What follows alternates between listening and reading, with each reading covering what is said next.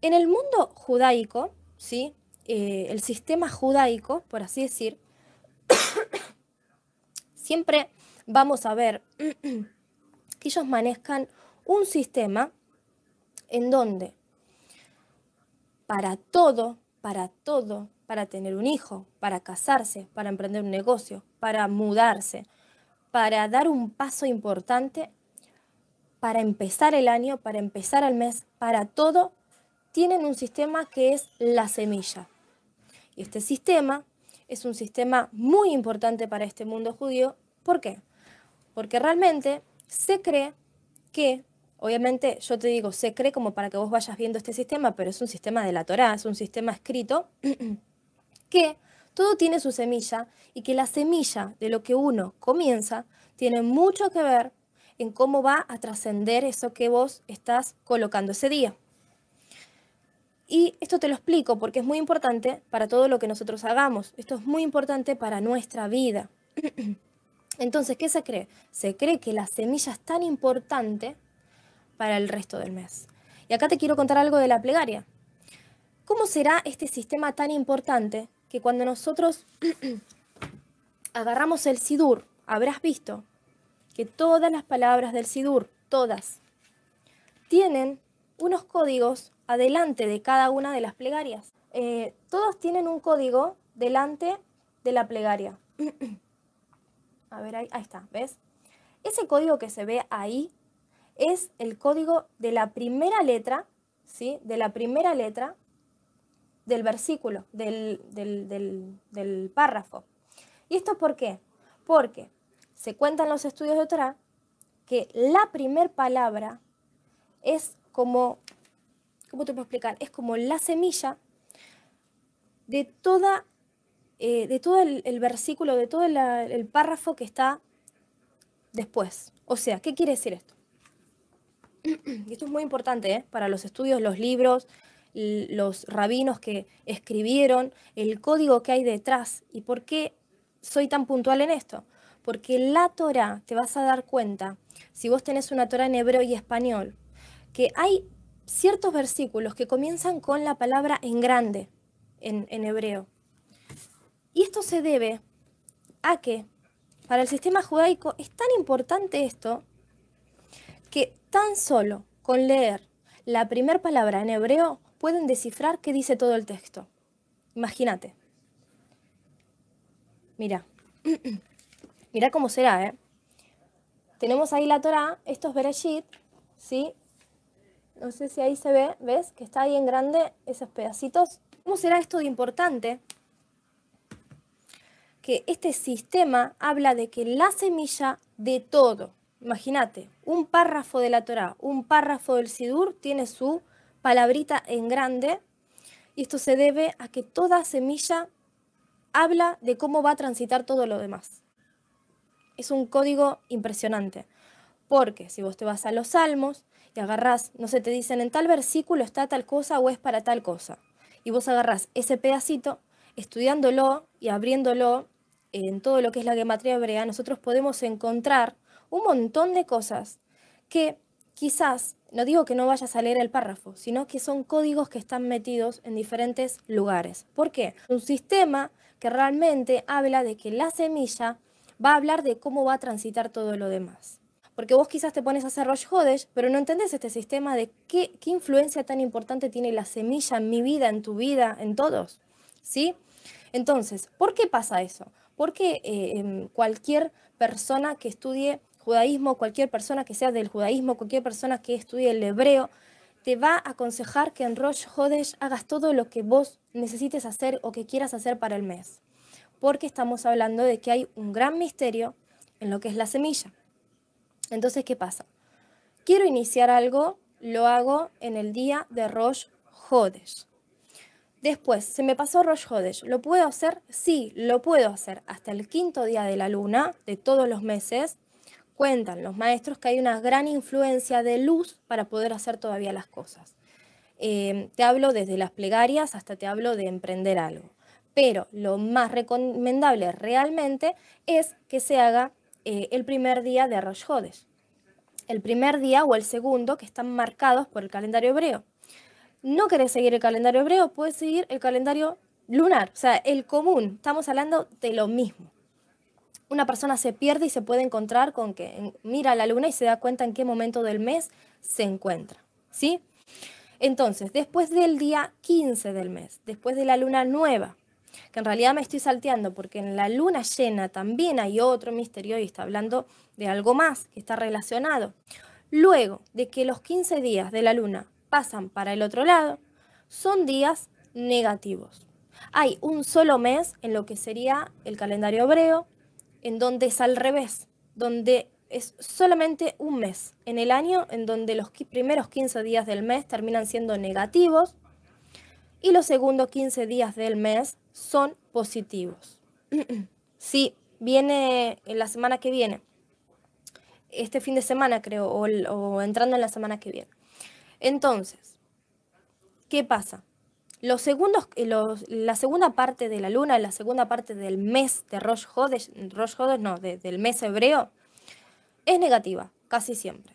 Entonces, después de los 15 días, no se emprenden, no se casan, no se mudan, no, no nada. Y si se suele hacer, o sea, no es algo negativo que te va a afectar, sino que no es bueno para emprender, ¿sí? No, no quiero, o sea, quiero que me entiendas bien. No son malos, sino que hay una mala influencia, eh, mejor dicho, vamos de nuevo, eh, no, hay una buena, no hay una buena influencia para emprender, ¿sí? Todo tiene que ver con la fuerza. En Rosh Hodesh hay una fuerza de luz que te, te ayuda, eh, o sea, hay una gran virtud para que nosotros vayamos y pum, hagamos la semilla y de eh, florezca lo que necesitamos. Después de esos 15 días primeros, ya no está esa fuerza de luz, porque la luna ya está como quitando luz, ¿sí? va, como eh, descendiendo esa luz. Entonces no es bueno emprender en esos 15 días. Ahora, si no te llega a quedar otra, realmente lo que se utiliza son ver los días positivos que hay de esos 15 días últimos de la luna. ¿Sí? Y como mucho, hacerlo en un día que sea positivo. ¿Qué es Rosh Hodesh? ¿Es una festividad? El otro día me preguntaban. ¿Es otra festividad? Apenas salimos de pesas, claro, yo mira que viene Rosh Hodesh. Uy, ¿es otra festividad? La realidad es que es contada en la Torah como una festividad menor. Es contada como una festividad menor, pero te darás cuenta que es una festividad que está todos los meses. ¿Qué quiere decir esto? Vamos ahora a hablar un poco de las festividades. Rápidamente, así ya finalizamos. Tengo 10 minutos para cerrar la hora. Las festividades, realmente, ¿qué son en el mundo espiritual? Las festividades que vos viste que fueron mandadas en la Torah, realmente lo que son son portales cósmicos. Que no te suene raro esto que te estoy diciendo, no te asustes por esta palabra que yo te estoy diciendo. ¿Cómo es que son portales cósmicos? ¿Qué quiere decir eso? Quiere decir que hay una influencia ¿sí? espiritual, ¿sí? que hay que estudiarla, el árbol de la vida y todo lo que es el universo, pero es una influencia astral. Quiere decir que a partir de ese momento que nosotros entramos en ese tiempo de festividad, hay algo ¿sí? que está como rigiendo y nosotros debemos aprovechar, porque la Torah dice así. Entonces, ¿qué pasa? Rosh Hodesh es una festividad, Rosh una festividad menor. Rosh Hodesh es un portal en donde yo tengo la posibilidad, ¿sí? de hacer un puente y bajar el paquete de bendición que yo necesito para ese mes. Nosotros sabíamos que teníamos un montón de herramientas, pero realmente no sabíamos cuáles. Nos quedamos con lo básico. La realidad es que estas son nuestras herramientas. Estas son las herramientas que tenemos de qué? De la misma creación. Por eso es que Akadosh Baruj es tan riguroso diciendo qué es lo que hay que hacer. Y no por una manera de mandar, no por una, una manera de poner a modo de juicio al pueblo, sino de una manera de que eso es lo que nos conviene. Bien, entonces, ¿qué pasa? ¿Qué son realmente? Son un portal cósmico en donde yo ahí tengo la posibilidad de poner mi semillita y bajar mi paquete de bendiciones para el mes completo. ¿Sí? Ahora, eh, te darás cuenta que las festividades nunca dicen, no sé, eh, nunca dice, no sé, a mitad de año, al final del año, no, siempre dice tal fecha de tal mes hebreo. Así marca directamente, no es algo que es, no. ¿Qué quiere decir esto? Quiere decir que hay un sistema universal, ¿sí? En donde realmente hay días, como dice la Torah, esos días que pasan cosas, que no es un día normal. Por eso es que nosotros cuando hablamos del año nuevo y hablamos de, del calendario gregoriano, no, no te enganches en eso, no, no te enganches con que el otro hace y yo hago calendario hebreo, no te enganches con eso, acá lo importante es lo espiritual.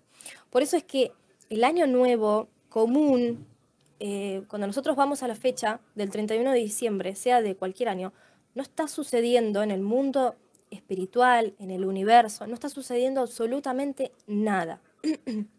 ni siquiera hay un cambio climático, ni siquiera hay un cambio en las luminarias, en las estrellas, en el universo, con los planetas, nada. Y esto lo dicen todos, o sea, esto, esto está comprobado, o sea, hasta la gente que cree en los astros en todo eso, hasta ellos mismos saben que ese día no sucede absolutamente nada. Entonces, ¿qué pasa?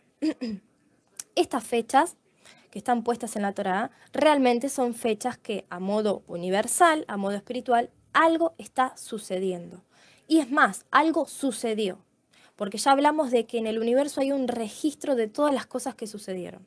Por eso es que hay salmos que dice que lo conocen a Kadosh Baruj en su pasado, en su presente y en su futuro. Lo conocen. ¿Por qué? Porque son los únicos que están ahí, que tienen vida. ¿sí? Todo, tiene vida, toda la creación tiene vida. Son los únicos que conocen a Kadosh Baruj y nos conocen a todos. Uno nace, muere y así sucesivamente.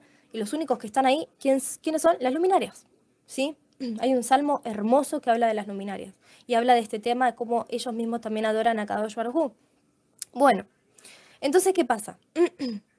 la pregunta ahora es, eh, la pregunta ahora es, ¿cómo bajo ese paquete de bendiciones? ¿Cómo lo hago? Listo, ya sé que existe Rosh Hodesh, que está regido por eh, el calendario eh, hebreo, ¿sí? que la luna me, me muestra me, dice en qué momento estoy del, mes, perfecto.